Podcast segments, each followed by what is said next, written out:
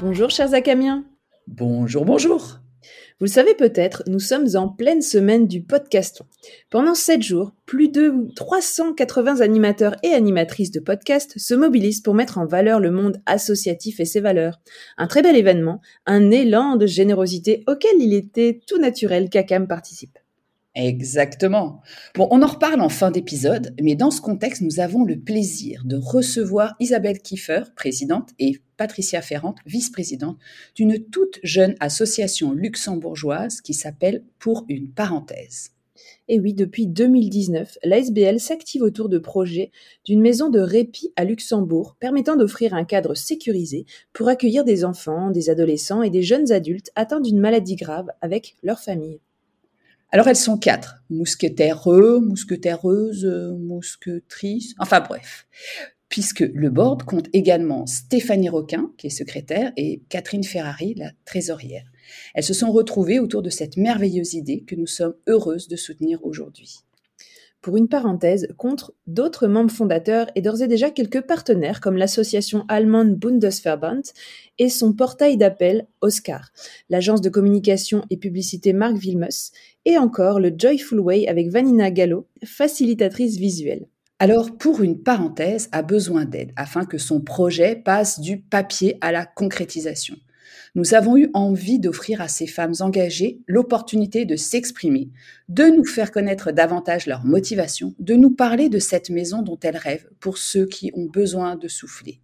C'est audacieux et vraiment courageux de venir aborder des sujets qui font un petit peu peur, qui angoissent, qui révoltent, à savoir la maladie, voire la mort des plus jeunes.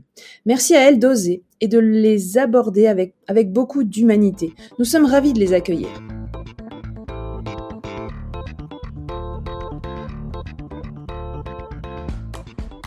Bonjour Isabelle.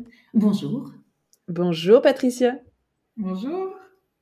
Alors, vous êtes nos invités dans le cadre particulier du podcaston qui se tient du 25 mars au 31 mars 2023, c'est-à-dire aujourd'hui.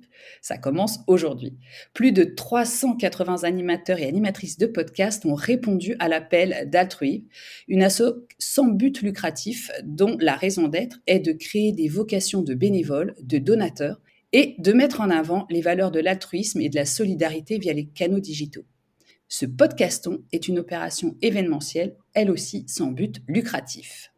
Et oui, chaque podcast publie un épisode spécial ou un hors-série consacré à une association de son choix, et Akam a choisi de vous tendre le micro pour nous parler de Pour une parenthèse, cette association que vous avez fondée en 2019.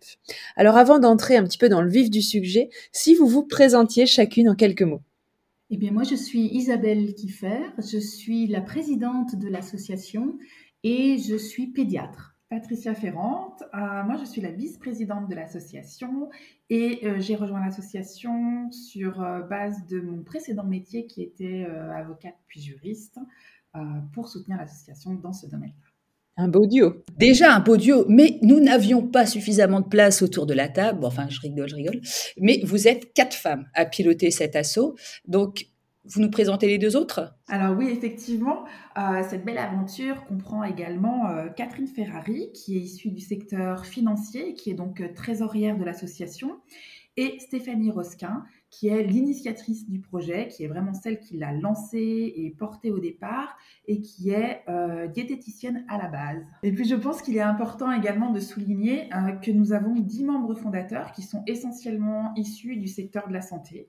Euh, plus euh, une maman qui euh, est directement concernée par, par le sujet et qui aurait aimé avoir une maison de répit à Luxembourg. Et eh ben, on va donner l'occasion à d'autres personnes de pouvoir avoir ces maisons de répit. Et donc, qu'est-ce qui vous a réuni autour de ce projet? Qu'est-ce qui a été vraiment l'élément déclencheur? Peut-être un parcours, des rencontres, une problématique commune? Expliquez-nous un petit peu. Alors, c'est en fait, je trouve déjà une belle histoire sur le début de cette association. Donc l'initiation, l'idée initiale vient de Stéphanie Rosquin, diététicienne, très engagée, même au-delà de son métier, et qui avait fait une formation en Allemagne sur les soins palliatifs pour les enfants.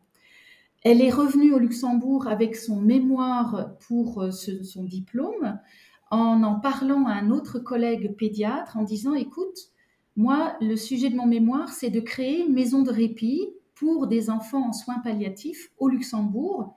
Est-ce que tu ne saurais pas avec qui je pourrais travailler sur ce projet?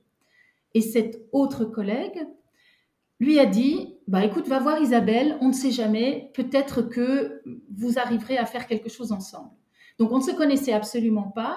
J'ai un appel d'une Stéphanie qui me demande si elle peut me rencontrer. Je me dis, oh, ok, pourquoi pas. Elle vient me voir et ça a matché tout de suite. Son projet, en plus, résonnait avec un projet que j'avais depuis quelques années déjà. Euh, je travaille comme pédiatre à l'hôpital je m'occupe d'enfants atteints de cancer, entre autres. Je m'occupe aussi d'enfants qui sont atteints de maladies rares et d'enfants polyhandicapés. Et j'avais de ma pratique en France, puis quand je suis revenue dans mon pays, euh, vraiment senti ce besoin pour les familles de souffler, que ce soit pour les enfants eux-mêmes d'être sortis de leur routine ou pour les parents.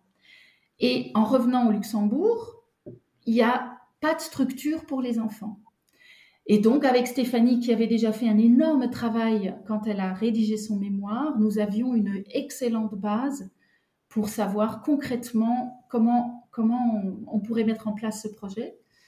Et après, on a réfléchi d'abord à deux, mais qu'est-ce qu'on fait? Et on s'est dit, peut-être qu'il faut une association, peut-être qu'il faut une fondation. Et c'est comme ça que c'est parti. Mais alors, effectivement, pourquoi cette association? Comment elle s'articule elle alors cette association, en fait, euh, elle a été créée parce qu'après réflexion, on s'est dit que c'était la structure juridique la plus appropriée, en tout cas dans un premier temps. Hein. En tout cas, dans toute cette phase euh, de réflexion et puis aujourd'hui de lancement et euh, de recherche de partenaires pour pouvoir monter cette, maison, cette maison de répit. Après, pourquoi ce nom? Eh bien, c'est un nom qui a surgi, qui a jailli euh, à un moment où on était en discussion justement et en recherche d'un nom qui pouvait être parlant en fait euh, pour, euh, bah, pour les personnes qui allaient, qui allaient s'intéresser au projet. Et c'est vraiment ce que cette maison de répit propose, c'est une parenthèse pour tous en fait. Euh, comment elle s'articule cette association? Eh bien, il y a effectivement ces membres fondateurs dont on a parlé, et puis il y a un conseil d'administration qui est euh, composé ben, d'Isabelle, présidente, euh, de, de, moi en tant que vice-présidente, de Stéphanie en tant que secrétaire, et de Catherine comme trésorière. Voilà. Super. Et quel constat vous pouvez faire au Luxembourg? Alors, D'abord, on constate que ben, au Luxembourg, il n'y a pas de maison de répit pour les enfants, alors qu'il y en a dans les pays limitrophes, hein, en Belgique, en France, en, Allemagne.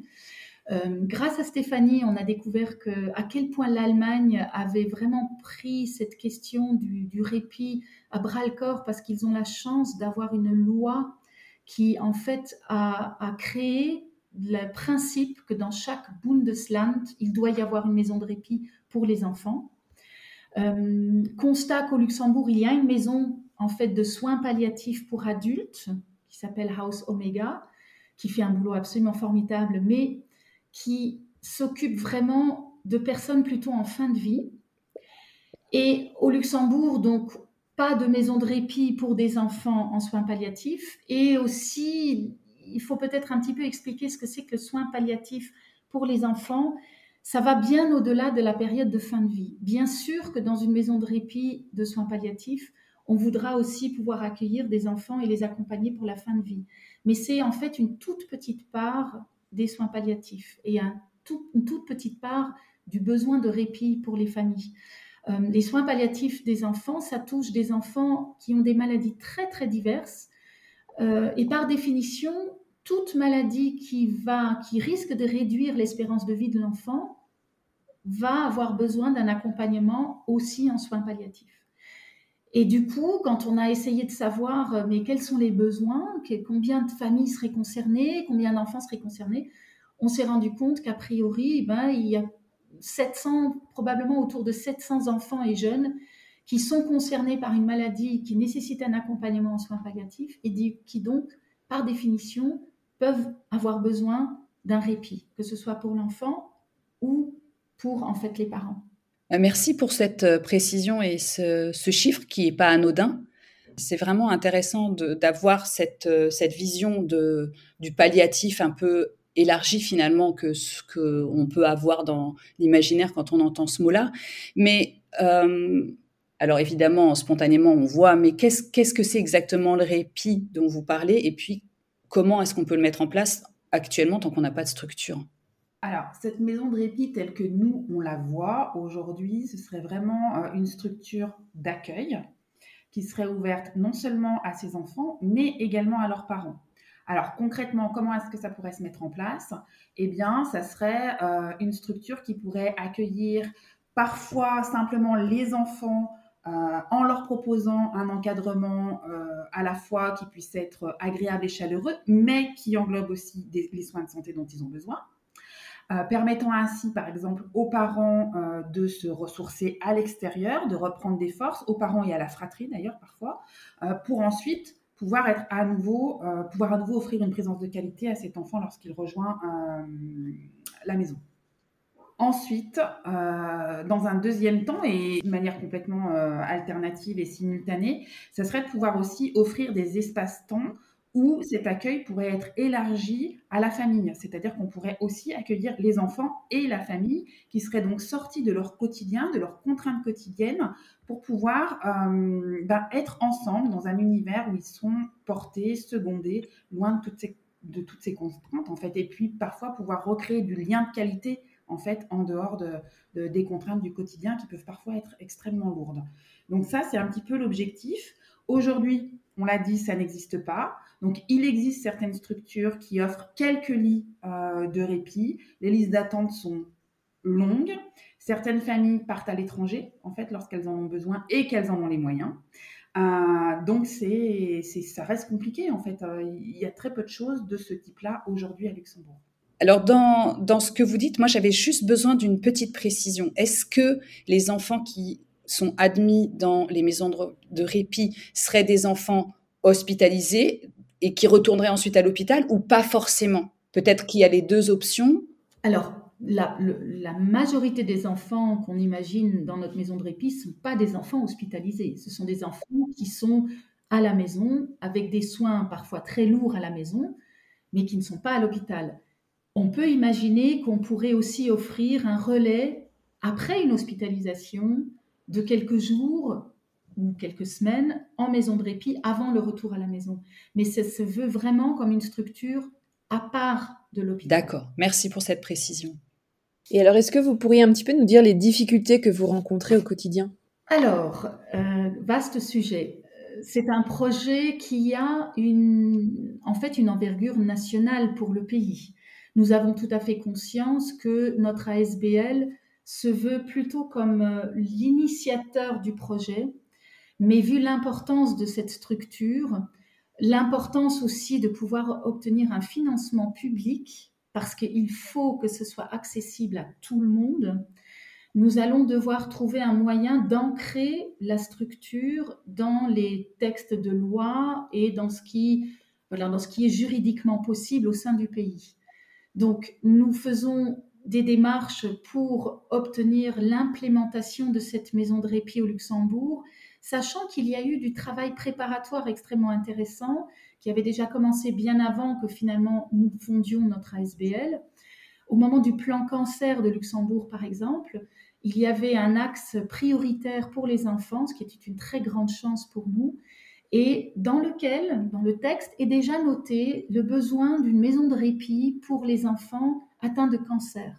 Donc cette partie-là des soins palliatifs, sachant que le cancer de l'enfant se guérit dans la majorité des cas actuellement, mais qu'il reste des enfants qui ne vont pas guérir de leur cancer et que surtout au moment du diagnostic, on n'a pas de certitude sur la guérison de l'enfant. Donc par définition, ça tombe aussi dans les soins palliatifs. Même si l'enfant va peut-être guérir à la fin, mais dans son parcours de traitement, il y a des, moments difficiles et donc le répit sera extrêmement important. Donc ça, la partie cancer de l'enfant, ça existe dans les textes.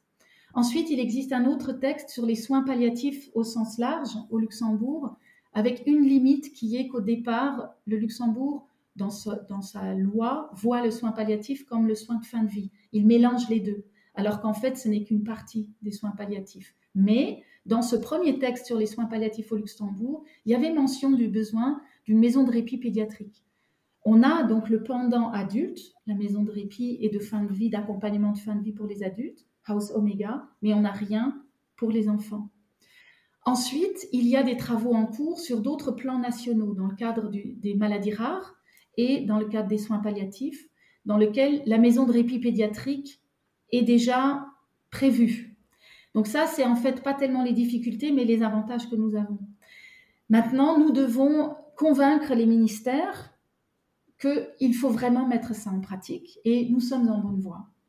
Les difficultés que nous rencontrons principalement, c'est que pour pouvoir vraiment lancer un enthousiasme autour du projet, il faudrait qu'on puisse offrir du concret. Et là, c'est le terrain qu'il faut, très très basique, le terrain, l'endroit où on va pouvoir le construire, pour pouvoir présenter des plans prévisionnels et vraiment fédérer toutes les forces autour du projet. Donc notre difficulté principale, et c'est notre recherche principale, c'est de trouver un terrain qui devrait être de 70 arts, ce qui en plus est grand, et au Luxembourg, le terrain, c'est le plus difficile à trouver. Bah écoute, on espère, Isabelle, que ce podcast pourra être une petite graine supplémentaire euh, et pousser un peu cette, euh, cette idée qui est vraiment formidable. Et puis, euh, tu parlais d'enthousiasme, mais franchement, on le sent dans votre voix et on le sent dans votre dynamisme. On est vraiment, enfin, moi, je suis vraiment très contente avec Camille de, de vous offrir la possibilité justement de, de faire le point aussi sur ce qu'il en est à Luxembourg. C'est vraiment intéressant de remettre un peu le cadre par rapport à ce qu'on disait précédemment, le répit, la la fin de vie, euh, les soins palliatifs, etc. Je pense que c'est assez éclairant pour beaucoup de gens qui ne savent pas tout ça. Donc, merci beaucoup. Mais alors, à toi, Patricia, de nous expliquer peut-être, bah, c'est ce qui nourrit cet enthousiasme, vos joies et vos satisfactions malgré tout jusqu'ici. Ah, on en a plein. Mais déjà, comme tu l'as dit dans l'introduction, ce qui nous a beaucoup touché et porté au départ, c'est de voir que, alors que, que, ce projet était complètement embryonnaire, il y a des personnes qui ont accepté de nous suivre, et notamment nos partenaires. Donc on a quand même, tu je pense que tu les as déjà cités, euh, on a déjà Vanina Gallo qui a accepté euh, de travailler sur le logo, on a un architecte, euh, l'architecte Muller, le cabinet d'architecte Muller, qui nous a fait des plans. Hein. on a déjà des plans en fait de la maison qui nous permettent de pouvoir les présenter déjà aux différents acteurs, aux potentiels acteurs. on a notre site internet qui a été fait par Vilmetz Design et on a également Enovos qui nous a fait un don qui nous a permis de financer euh, la construction du site. Donc ça, c'est énorme en fait pour nous de sentir qu'on a ce, soutien-là. Et puis euh, on a reçu aussi euh, un accueil très favorable par d'autres acteurs de la place, et notamment il y a quelques semaines, on a été reçu par Son Altesse Royale, la Grande Duchesse, qui, ben, nous le savons tous, est quand même très sensible à la problématique de l'enfance à Luxembourg et euh, qui nous a euh, vraiment offert un accueil extrêmement chaleureux et qui a été très à l'écoute. Donc ça, ça a été vraiment, euh, ça a été un grand moment en fait pour, pour nous toutes. Ensuite, on a également été reçus par la Banque de Luxembourg, la Fondation Loche, la Fondation Kreisberg, House Omega est aussi vraiment à l'écoute.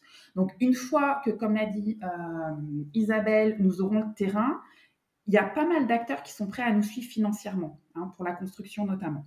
Et puis, euh, puis c'est important de dire aussi qu'on a été reçu et entendu par le ministère de la Santé, qui est actuellement en train euh, d'analyser le dossier pour voir euh, quand et comment ça pourrait être reconnu comme une structure hospitalière et donc avec une prise en charge de la CNS qui est quand même extrêmement important pour la suite.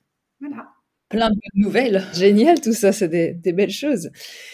Et donc, on arrive tout doucement au terme de notre podcast et on voulait savoir, en dehors d'une promesse de don euh, qui pourrait être faite via euh, podcaston.org, comment est-ce qu'on peut vous aider concrètement? Alors, je pense que vous avez compris que c'est le terrain qui nous manque. Oui. Parlez-en autour de vous, à toutes les personnes que vous connaissez, qui sont peut-être propriétaires terriens ou qui ont envie de faire un leg d'un terrain ou des communes qui seraient prêtes à mettre à disposition une partie des terrains dans le cas de leur plan de construction. Euh, ou alors peut-être des promoteurs immobiliers qui souvent ont des terrains sans avoir de projet précis On pourrait imaginer un partenariat, que la construction revienne au promoteur, et que, mais que le terrain soit mis à disposition.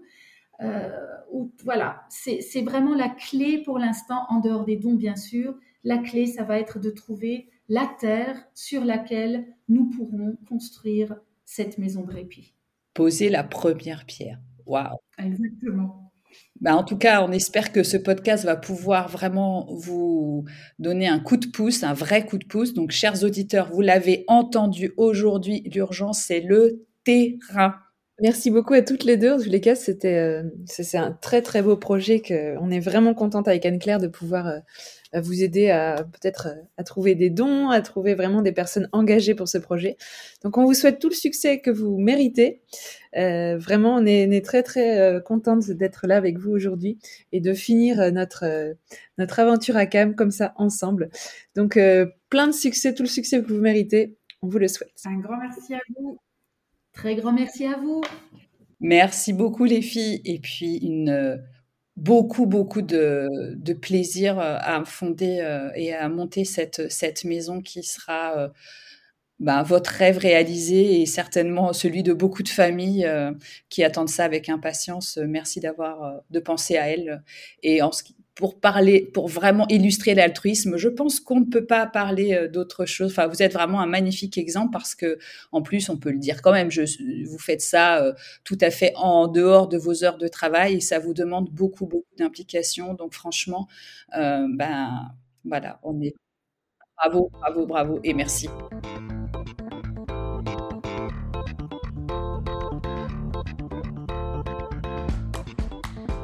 Voilà, cet épisode un peu spécial touche à sa fin.